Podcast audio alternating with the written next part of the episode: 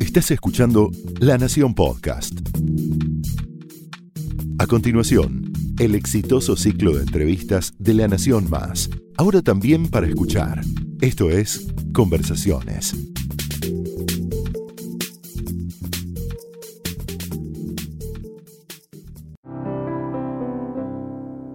Hola, esto es Conversaciones en la Nación.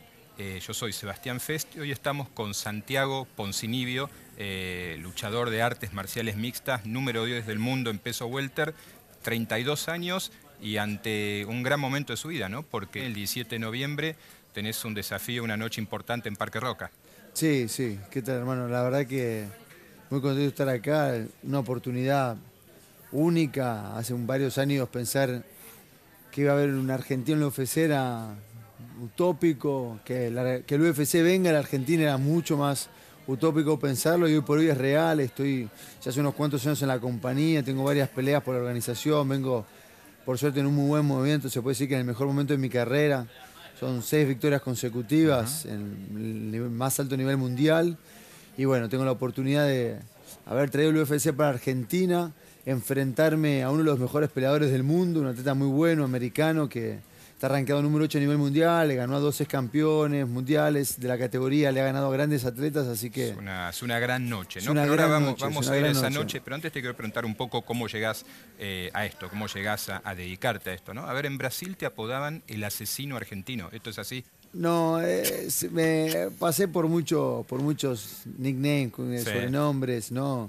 Me, han apodado así, me han apodado como Shin Chubua también, por a través de un reality show que pasé, que fue pasado por la Globo, un reality show que lo organizaba UFC. Es un reality show que consiste como un Big Brother, para que la gente lo entienda, que consiste en 16 peleadores y van peleando entre ellos hasta, quedar, hasta quedar un ganador. Bueno, participé de ese reality show, gané todas las peleas y, y gané el carisma del pueblo brasileño y me hice muy famoso. Y después de ese reality show conseguí mi contrato con el UFC ¿Qué es la UFC? Para la gente que está en casa y no entiende. La UFC es como la NBA del básquet. Es el mayor evento del mundo de este deporte que se llama MMA, que es artes marciales mixtas. Que es un deporte que combina varios deportes. Varios deportes, y muchos de ellos son olímpicos. Es un deporte que tiene un nivel técnico muy alto, una preparación física muy exigente y también la demanda mental que exige un combate de alto rendimiento. ¿Cómo llegás a las artes marciales mixtas? Es decir, porque vos empezaste con otra cosa, ¿con qué empezaste? Claro, yo arranqué acá en mi ciudad natal, que es La Plata, yo viví toda mi vida en La Plata hasta los 20 años de, edad,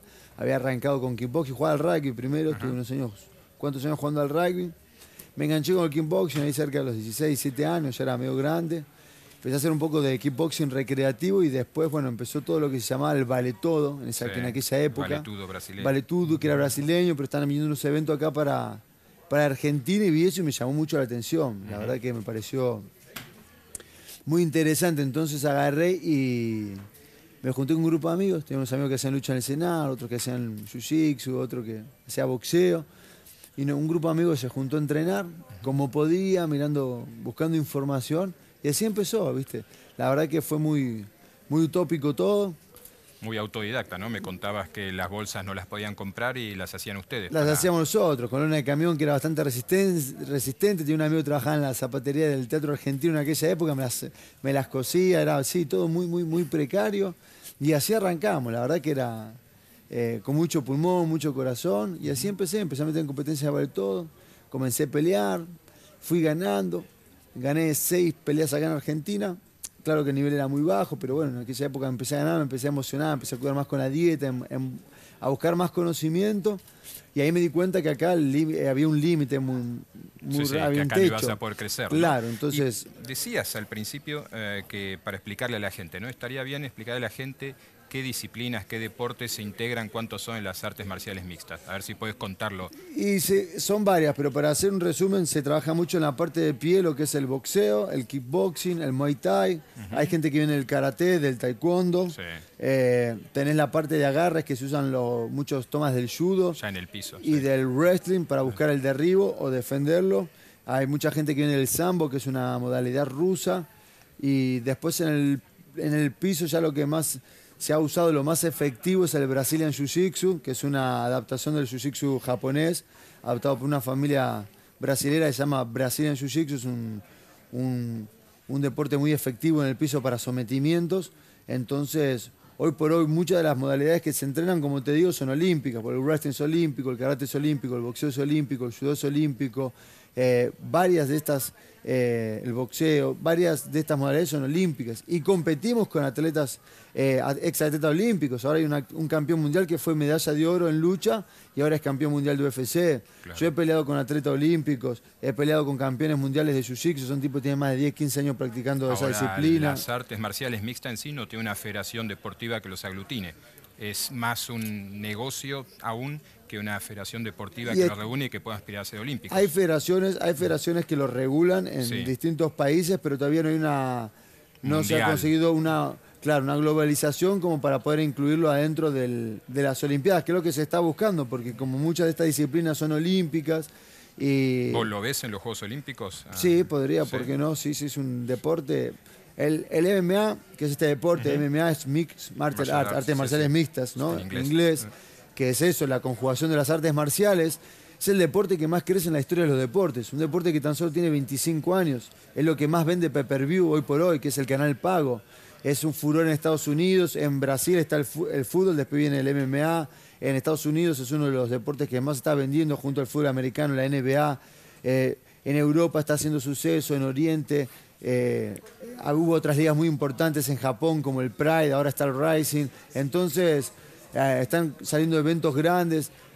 Entonces creo que es un evento que tiene todos los ingredientes, porque es un show muy lindo, muy, muy vistoso, es un show americano muy bien hecho, realmente es un deporte muy técnico, con una exigencia física monstruosa, entonces se ha vuelto un combo realmente muy lindo de Ahora, Santiago, eh, vos decís todo esto, explicás todo esto y decís deporte, y hay gente que te dice, mucha gente dice, no, eso no es deporte, se matan. ¿Qué decís vos? No, por eso intento hacerlo bastante educativo para que la gente entienda cuando hablo del deporte, qué es, qué se trata, qué se usa, eh, cómo no va a ser deporte si la mayoría de, las, todas las disciplinas que se usan son, la mayoría son olímpicas o son deportes milenarios, como viene el Brasil en Jiu-Jitsu, como el Jiu-Jitsu japonés, que es un deporte súper técnico, es un deporte que lleva una exigencia física monstruosa y un deporte que lleva una preparación mental también, un control, el saber reaccionar bajo mucha presión, bajo mucha adrenalina. Es un deporte muy extremo, los guantes son de 4 onzas, muy chicos. Entonces se puede dar vuelta todo el tiempo en cualquier momento. Realmente es un deporte, sí, es un deporte de alto rendimiento y creo que es uno de los deportes más exigentes del mundo, contando todos los deportes. A eso quería ir, ¿no? Porque el deporte exige también preparación, lo que se ve en el ring, lo que se ve en la noche de la pelea, demasiado. solo el final, demasiado. Entonces, ¿qué haces, qué tenés que hacer para aguantar todos los golpes que recibís, también lo que das? Porque una persona normal o un deportista normal no, no aguantaría. Claro, claro, claro. No, y bueno, es el entrenamiento. ¿Cómo se fortalece uno? ¿Qué tipo de entrenamiento hace? Somos atletas profesionales, estamos entrenados y preparados para eso. Pasamos años y años entrenando, ¿no?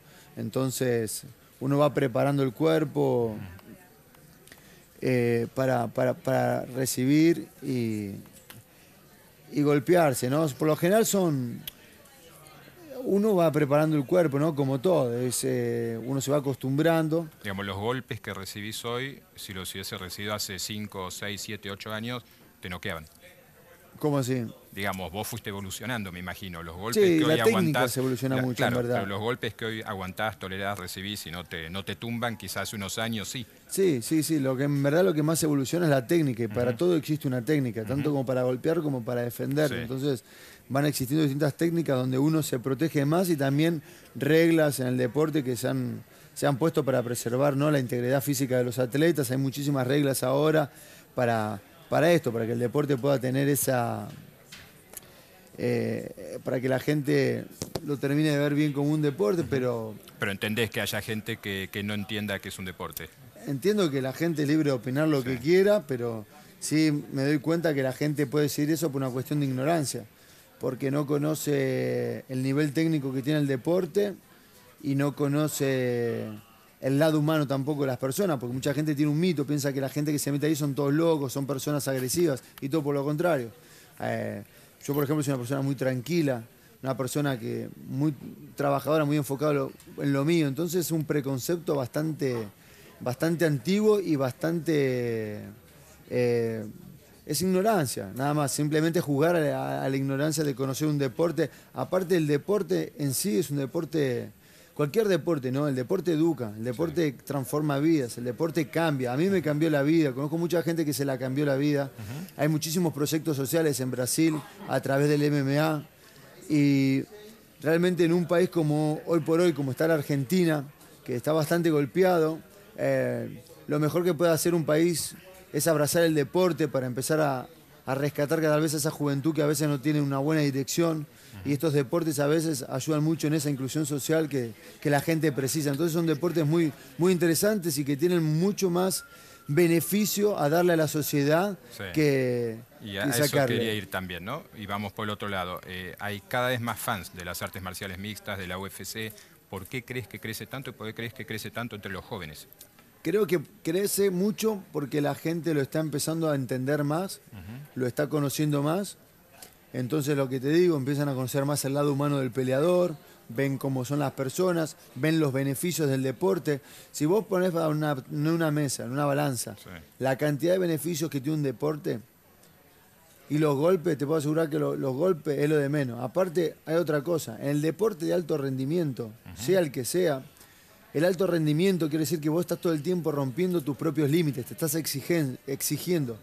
Vos sometés tu cuerpo a un estrés, a una demanda y a buscar siempre más. Sea cual sea el deporte de alto rendimiento, no es saludable. No. El deporte de rendimiento no es saludable es siempre estar rompiendo tus límites y buscando cada vez más y, más y más, sea lo que sea. al final de la carrera lo sentís. En esto están los golpes, pero nosotros estamos preparados para eso. Y la verdad, cuando vos salís de una pelea que a veces da impresión, pues hay mucha sangre, es un corte de sangre, visualmente es muy, tal vez es fuerte, pero eso en una semana se te va. Y la verdad que... Eso te quería preguntar, ¿no? Eh, ¿cómo, ¿Cómo te recuperás? ¿Cuánto tiempo estás dolorido. Que son fuertísimas, que vos ves golpe, toda la cara sangrentada, lleno de puntos. A las dos semanas estás perfecto. Son cosas más que nada superficiales. Es muy raro que se te rompa un hueso en una pelea, que tengas que operarte. Puede pasar, es un deporte de contacto. Pero en el fútbol te dan una patada y te pueden romper tibia peroné y quedar. O sea, y el fútbol. O sea, y así con todos los deportes. O sea, es un deporte y punto. Un deporte de alto rendimiento. En alto rendimiento se somete al cuerpo a una exposición que que, estás predispuesto a eso. Tenés eh, la pelea hasta el 17 de noviembre en el Parque Roca. Contanos por qué es importante y contanos un poco de, tu rival. Es una pelea muy importante porque es un evento histórico. Haber conseguido que el OFC venga a la Argentina es la primera vez que lo hace en toda la historia. La verdad que va a ser un evento muy lindo en el Parque Roca, capacidad para 15.000 personas. Yo vengo muy bien, por suerte tengo 14 peleas en la, categoría, en la, en la empresa, en la compañía, gané 12 eh, vengo con seis victorias consecutivas, es la segunda mayor racha de victorias consecutivas de la división. Las seis victorias las gané en la decisión, todas decisiones unánimes en la casa de mis oponentes. Peleé en Canadá contra un canadiense. Tres de esas peleas las gané por nocaut en el primer round. Tres atletas que nunca habían sido noqueados en toda su carrera profesional. Y a este prometés noquearlo también en el primero o segundo round, te leí. Sí, sí. Entonces viene muy bien y creo que como tengo un oponente muy bueno que es considerado uno de los mejores peleadores del mundo, si consigo noquearlo, a tener una buena victoria dominante encima de él, ya creo que estaría preparado para pelear por el título mundial y eso sería otro, otro episodio histórico para el deporte. Así que la es verdad. Es otra cosa que te has planteado para el año que viene, ¿no? Para 2019, lo de luchar por el título del mundo. En 2019 voy a pelear por el título mundial. Eso puede variar de principio hasta fin de año por ciertos movimientos que tiene la categoría. No es toda una matemática tan exacta, pero yo sé que en 2019 voy a pelear por el título y lo voy a traer para Argentina. Vos es algo especial que no todos los eh, peleadores tienen, que es que luchando de pie y luchando el suelo, te manejas bien. Si el suelo no te limitas a defenderte, ¿no? Sí. Si puedes contarnos un poco cuáles son tus características. Yo, viajé a Brasil muchos años, aprendí mucho brasileño jiu-jitsu, ahora estoy en Estados Unidos fortaleciendo mucho mi wrestling, entrené mucho la parte en pie, el striker, entonces soy un peleador completo. Pero creo que lo que más me caracteriza, me caracteriza, me caracteriza no es solamente el nivel técnico, sino el corazón que tengo. Yo en mis peleas dejo más que el 100%, la gente lo nota, eh, nunca me he rendido una pelea. En una pelea, para contarte una anécdota, me rompió el brazo a los dos minutos del primer round, el radio. Seguí peleando contra un tipo que era buenísimo, siete veces campeón mundial de Jiu-Jitsu, y le gané la pelea con el brazo roto. Se me terminó rompiendo el radio en 10 partes, fue una fatalidad, pero conseguí ganar la pelea. No, no son muchos atletas que hacen eso, la verdad que siempre mi hambre de gloria y mi convicción fue muy grande Y, no voy a parar hasta que traiga ese título a Argentina. Por eso estoy tan seguro de que el año que viene voy a ser campeón del mundo. ¿Qué está pasando en la Argentina con MMA? Está creciendo, como en todo lado del mundo. Como dije, es el deporte que más vende pay-per-view, que es el canal pago en todo el mundo. Es un deporte, el deporte que más crece en la historia de los deportes. Tiene tan solo 25 años, es muy nuevo, pero está haciendo mucho suceso. Creo que es esa combinación que te había dicho de que es un deporte muy vistoso, es un show muy bien montado, es un deporte muy rico técnicamente, una demanda física, psíquica muy grande, entonces creo, psicológica muy grande, entonces creo que... De hecho, Santiago, te, he leído decir que eh, por televisión se lo ve muy bien, pero que en vivo es otra historia. No, no, claro. Cuando lo ves en televisión te gusta, cuando lo ves en vivo te volvés loco, porque lo que es, lo ves, es real, sentís la adrenalina, las pantallas, los peleadores, luces por acá, es un show muy bien montado, un show... O sea, tiene un componente de show o está sostenido un show que otros deportes no, no tienen. Claro, que no lo tienen. Es muy parecido a la NBA del básquet, ¿viste? Y está muy bueno este show que están trayendo a Argentina porque es el mismo show que montan en Las Vegas, que lo hacen en Europa, lo están trayendo para Argentina. Entonces es un show realmente internacional muy bueno, tiene una duración más o menos de 7 horas, va a haber peleadores eh, italianos, mexicanos, peruanos, americanos. Eh, hay va a haber una buena cartelera, realmente es un evento digno de ver. Hablando de show, ¿qué te pareció lo de McGregor y Mayweather en su momento? Bien, promocionaron mucho una pelea que fue muy interesante para la expansión del deporte, para que la gente, si bien el boxeo es un deporte que tiene muchísimos más años, un deporte que, que tiene muchos seguidores y está bueno, está bueno que, lo que se generó a través de esa pelea especialmente. Eso fue lo más importante. ¿Cómo podías analizar esa pelea deportivamente o no se podía? Yo creo que el ganador moral de esa pelea fue Conor McGregor, porque pelearon bajo las reglas del boxeo, consiguió durarle nueve rounds a un peleador que fue considerado uno de los mejores boxeadores de la historia. Entonces, el ganador moral de esa pelea para mí fue McGregor. Yo estoy seguro que si a, Mayweather lo meten a pelear en MMA, él no aguanta ni un round. Entonces, Claro que no se compara porque son eh, deportes diferentes, entonces no se puede comparar, es como el básquet y el fútbol, se juegan con una pelota, pero las reglas son diferentes. Los primeros cinco rounds estuvo muy bien, después se cansó. Estuvo muy bien, y, pero claro que se va a cambiar porque él tiene su cuerpo condicionado al MMA, que es un deporte más anaeróbico, es un deporte diferente. El boxeo es un deporte más aeróbico, cambia, pero pero hizo un muy buen papel, la pelea fue muy importante para el deporte y para ayudar con esta expansión y este crecimiento del deporte este. Dijiste también que los últimos 10 años fueron muy difíciles para vos, ¿por qué? Fueron duros porque como te digo, de empezar a hacerme las bolsas con una lona de camión acá y tener ese hambre de gloria. Eh, ¿Es, cierto esto de que dormías en una carpa en la playa en Brasil o cómo es esa historia? Decidí irme a Brasil porque había más mucho más conocimiento, ¿no? Es un país que era una, potencia en el deporte. Quería subir tu nivel. Entonces dije, me voy a Brasil, que es lo más cercano, porque no tenía condiciones de irme a Estados Unidos, no tenía dinero, no tenía contacto, no tenía nada. Yo tenía un, sueño, ganas, nada más, muchas ganas. Entonces un amigo pagó un pasaje para Brasil que se iba de vacaciones, me llevó, nos armamos una carpa y ahí me quedé los primeros cuatro o cinco meses hasta que conseguí... ¿Pero la carpa dónde estaba? Eh, no, en un camping, en un camping. Ah, en un camping, no, pues el mito es en la playa, no fue para tanto, vivías una carpa en Brasil. Sí, sí, sí, sí, sí, sí.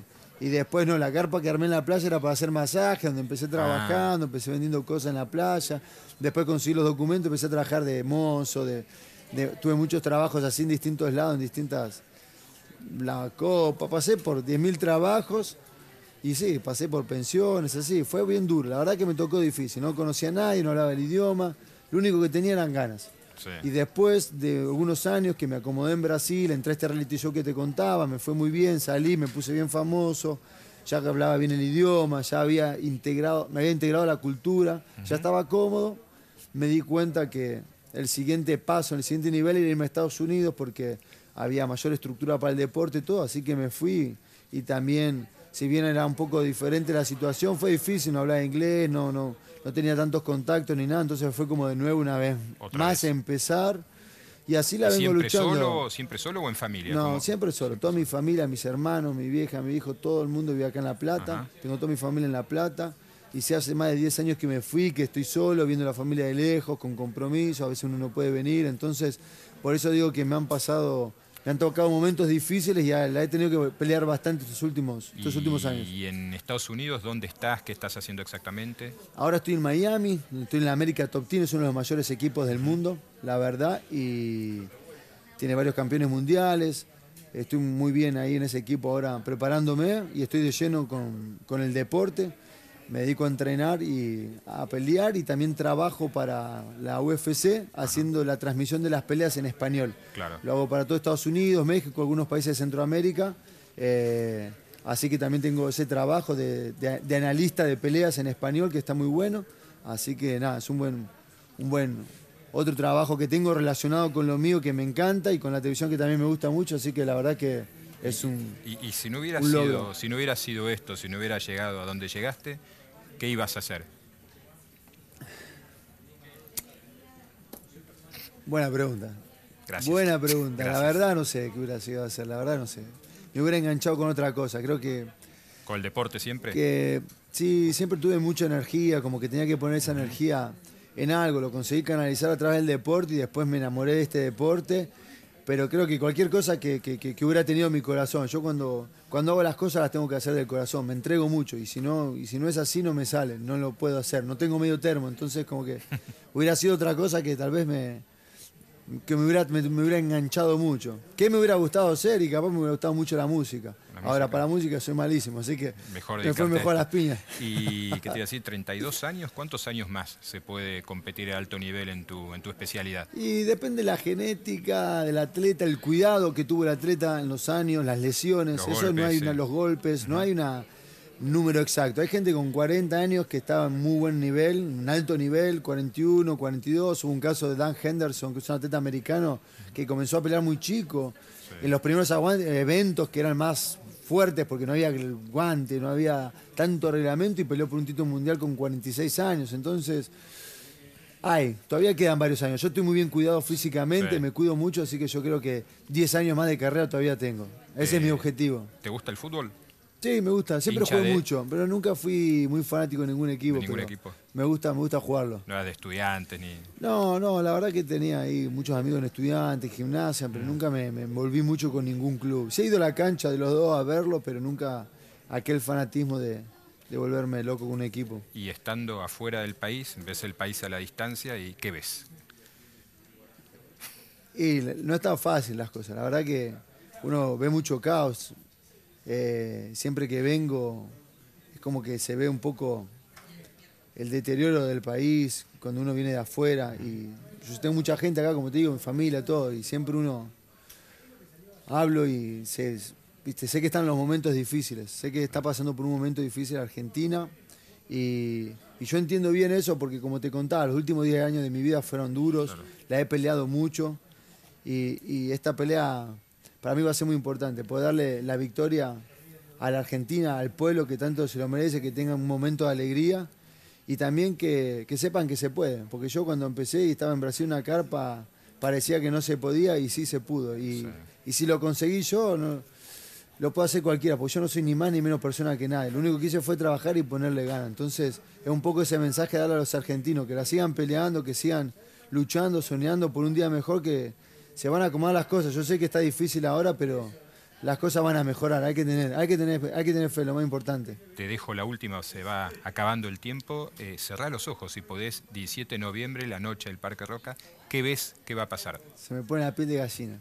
15.000 personas, argentinos, los mejores hinchas del mundo, gritando, alentando, dándome esa energía. La verdad que los últimos años de mi vida he peleado siempre de visitante, en Brasil, con brasileros, he peleado el año pasado en Europa con un europeo, he hecho la pelea estelar en Escocia, después peleé en Canadá con un canadiense. Necesitas esto. Siempre de visitante, estar en casa, la verdad que va a ser un sueño hecho realidad y, y sé que este evento va a ser inolvidable. Es un evento histórico, va a quedar para la historia y estoy seguro que la empresa UFC va a empezar a volver más seguido después de este evento porque los argentinos somos así, somos hacemos las cosas con el corazón. Pasionales. Santiago Pasionales. Poncinibio, muchas gracias y mucha suerte. Muchas gracias a vos por la entrevista, un placer enorme.